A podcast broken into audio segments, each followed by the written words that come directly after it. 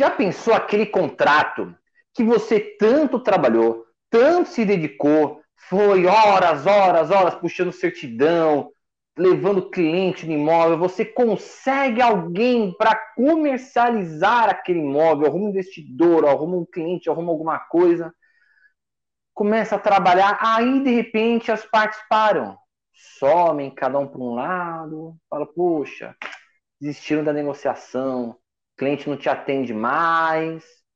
Aí passa um tempo, você vê que aquela, aquele imóvel que tinha sua placa já não tem mais placa, tem uma pessoa morando lá fala, opa, venderam o imóvel?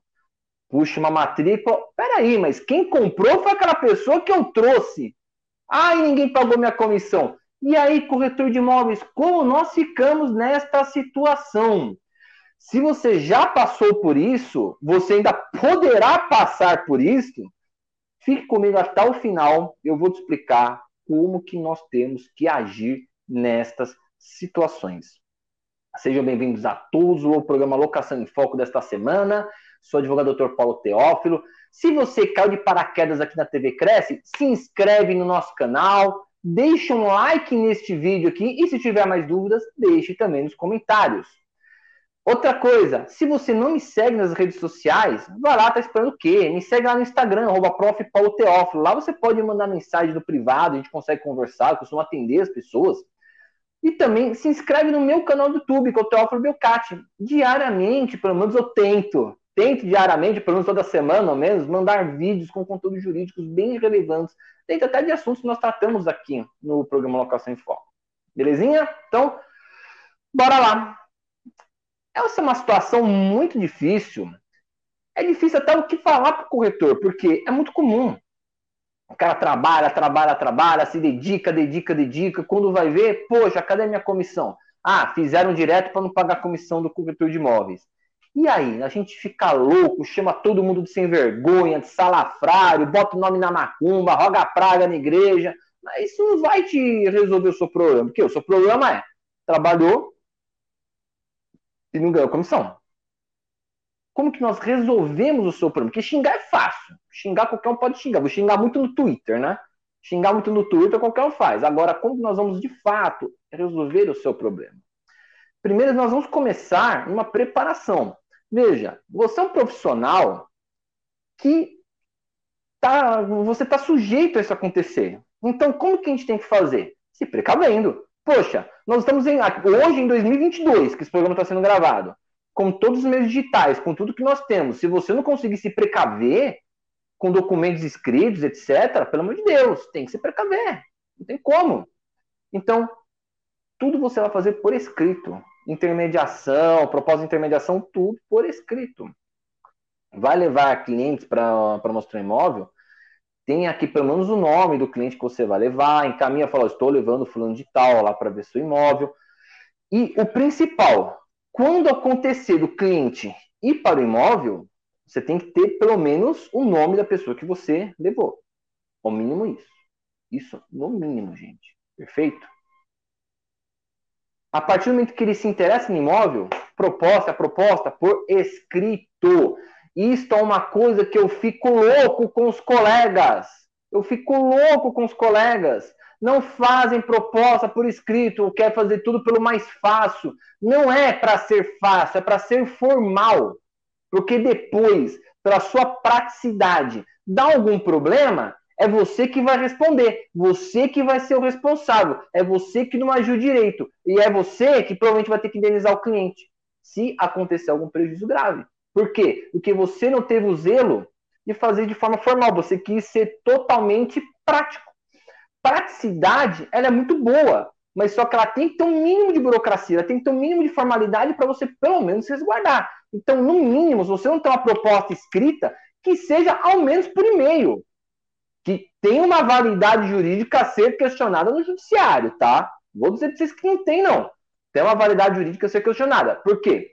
Existem juízes que entendem que a proposta tem que ser aquela, escrita, assinada, bonitinha. Não aceitam proposta por e-mail. Existem outros juízes que entendem que a proposta é um contrato não solene, logo, ela pode ser feita por e-mail. Isso divide muito, mas então o que, que você vai aplicar? Aplica segurança, segurança proposta escrita. Pega uma proposta escrita, assin, assinada, manda o proprietário. Ali, coloca inclusive uma proposta com seu timbre, com seu nome como corretor que está intermediando, porque a partir do momento que aquela proposta for aceita, acabou, não tem, aí não tem discussão. Não existe discussão. O problema é quando esta proposta ela não vem corretamente. Muitas vezes nós temos propostas feitas pelo WhatsApp. Vejam, isso aqui também é uma coisa dúbia, porque existem juízes que vão entender que a proposta pelo WhatsApp ela é válida, mas a maioria vai entender que não é válida. Todos os casos que eu vi a cobrança de, de comissão de corretagem ou falando da proposta, qualquer caso judicial que eu vi, e veja, a gente tem que se basear não pelo que eu entendo, pelo que você entende, pelo que outro entende. A gente tem que se basear pelo que a jurisprudência entende. O que é jurisprudência? O que, os tribunais costumam dar. E saber que a jurisprudência ela não é uma coisa unânime. Então você tem uma, um, mais ou menos um, um, patamar de como que determinados juízes pensam de determinadas formas. E como os, tribunais pensam de determinadas formas. A maioria entende, infelizmente, que a proposta válida é aquela que é escrita e assinada. A maioria. Então, você quer correr o risco de pegar um juiz que vai entender que a sua proposta não é válida? Não corra risco. Faça a proposta certa, escrita por e-mail. Você pode mandar a proposta para o cliente para ele imprimir, assinar, digitalizar e te mandar, mas ela está escrita. O que você não pode fazer é mandar uma, uma negociação via WhatsApp, encaminhar para o cliente, pronto, tem uma proposta. Não, isso daqui, na validade jurídica, é dúbia. Perfeito? Então, esse é o primeiro ponto que a gente tem para tratar. Segundo ponto que a gente tem para tratar. Até onde que é devida sua comissão de corretagem? Quando você trabalhou como corretor. A partir do momento que você trabalhou como corretor naquele imóvel, naquela negociação, a sua comissão é devida e não tem discussão. Isso está no Código Civil, está na lei. Ah, mas como assim? E eles não eu, não, eu não fiz a escritura de imóvel. Mas veja, o Código Civil, ele vai falar com o corretor de imóveis, não é aquele camarada que faz contrato só. É aquele camarada que aproxima as partes, que intermedia as partes.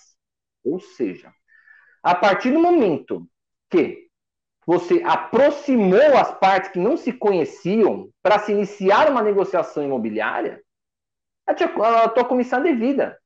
Ainda que o negócio não seja finalizado por você. Isso o Código Civil ele traz essa previsão justamente para proteger estas situações. Pensando, poxa, já pensou o corretor está trabalhando, ele aproxima os dois, que é o principal ofício dele. E quando ele vai fazer aquela parte técnica, eles fazem com o outro só para não pagar comissão. Não, então vamos protegê-lo. Vamos dizer que, ainda que essa negociação não se finalize com ele, a comissão é devida. Entretanto, essa comissão não será devida se, isso é importante, se você agir com desídia, você agir com falta de zelo, ou seja, você não agir com todo o rigor técnico. Aí as partes podem perder a confiança no corretor e descontratar a comissão não é devida. Eu já ingressei com vários processos cobrando a comissão de corretagem. As contestações são quase todas iguais, dizendo o quê? Nós não fechamos com ele porque ele não deu a devida atenção, porque aí começa a meter um louco para falar a verdade, né? Falando, ah, não, porque a gente ligava para tirar dúvida, ele não atendia, porque ele não respondia sempre, porque ele demorou um, um dia a mais do que o falou que ia demorar.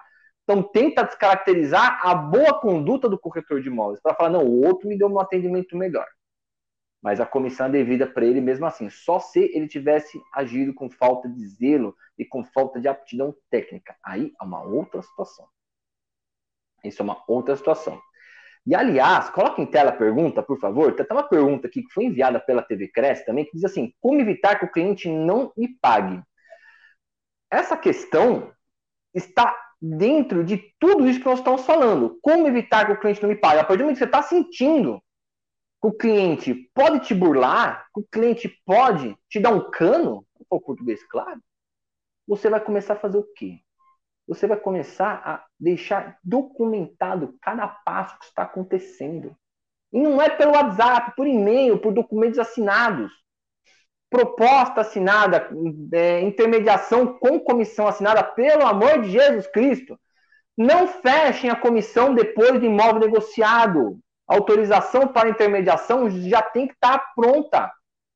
Ah, mas o cliente não quer assinar autorização de intermediação. Que você tenha pelo menos, pelo menos, ao meu ver, um e-mail trocado com o cliente falando: olha, eu cobro 6% aqui de comissão. Ok, posso trabalhar sem imóvel? Pode, beleza.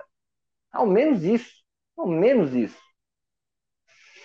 E a partir do momento que você já se precaveu, olha, a gente trabalha dessa forma, ok? Ok, beleza. Proposta escrita encaminhada, ok? Ok. A partir daquele momento tá todo mundo amarrado. Se alguém der para trás, já tem que pagar multa, claro, essa comissão tem que ser devida também. E, principalmente isso, a partir do momento que uma das duas partes tentar fazer sem você, eles têm que te pagar a comissão do mesmo jeito. Você pode processar os dois. A comissão tem que ser paga de qualquer jeito. E aí você vai processar os dois. Porque a lei te garante. Então, como que você evita que o cliente não te pague? Se você já está sentindo que o cliente pode acontecer esse problema com você. Fique precavido com documentos. Seja zeloso guarde documentos, documentar tudo que você está fazendo. Fala, esse cliente pode me dar cano. E posso te falar? Às vezes o cano vai vir, não é do cliente que você está com dúvida, é do cliente que você tem confiança. Então, por que, que eu vou dar, ter confiança com todo mundo? Documente tudo que você tiver. Documente tudo que você tiver. Não é para ter confiança em ninguém. O duro é que a gente não consegue manter isso 24 horas por dia.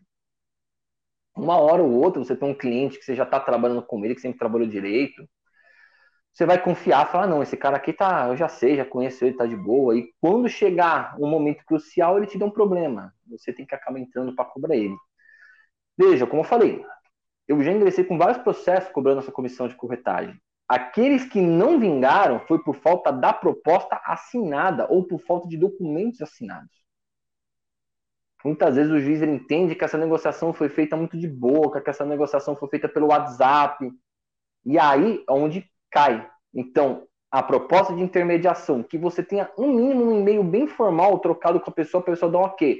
Fiz de boca? Ok, mas pelo menos tem uma proposta aqui de negociação. E se você vai assinar a proposta, fala, tem uma proposta em mãos, mas assim, você assina também a minha proposta de negociação, você já tinha um e-mail trocado com a pessoa, pelo menos alguma coisa, falando, olha, eu vou trabalhar seu imóvel 6%, ok? Ok. Vou encaminhar atenção, vou encaminhar a proposta do, do comprador ou do inquilino. Você assina minha autorização junto? Autorização comissão de tanto, tá? Ok. Então, beleza. Tem gente que, inclusive, coloca na própria proposta, né? Também, não, eu não vejo problemas. Eu não vejo problemas. Colocar na própria proposta que dentro disso a comissão do corretor é tanto, tanto que as partes estão cientes. Também não tem problema. Pode se colocar na. Eu não vejo esse problema, nunca vi no judiciário algum problema desse. Então pode ter também essa autorização de intermediação na proposta. Porém, que tem a autorização de intermediação. Porque uma vez que você tem documentado o proprietário dizendo que vai te pagar a comissão e a proposta assinada pelo inquilino com aceite dado pelo proprietário, acabou. Qualquer coisa que alguém fizer, só se você for muito incompetente para não receber a comissão, para ser descontratado. Senão, pode cobrar a comissão deles que lhe é devida. Isso é muito importante, está te passando para você, corretor de imóveis, você, corretora de imóveis, porque, infelizmente, é um cenário que é comum aqui no país. A gente não é muito incomum de estarmos vendo. Perfeito? Então, fica aqui a dica para você, corretor de imóveis, que está nessa situação. Tenha precaução desde o início da negociação. Não confie. Não confie. Tenha tudo documento assinado e guardado. Ainda que as pessoas não vão assinar o documento, peça para imprimir, assinar e digitalizar. Pode mandar o documento em PDF pelo WhatsApp da pessoa, às vezes até tinha uma foto, imagem mandar pela pessoa, pode, ele pode imprimir aquele documento, assinar e te mandar digitalizado ou uma foto, pode, é válido, tem validade, mas tomem cuidado, tenham tudo documentado. Perfeito? Então, chegamos ao final de mais um programa Locação em Foco. Se você ainda não me segue nas redes sociais, vai lá, se inscreve lá no meu Instagram, arroba Paulo Teófilo, e também no meu canal do YouTube, Teófilo Biocati, para a gente poder conversar melhor e você ter acesso a mais conteúdos aqui meus. Obrigado a todos e foco nas locações.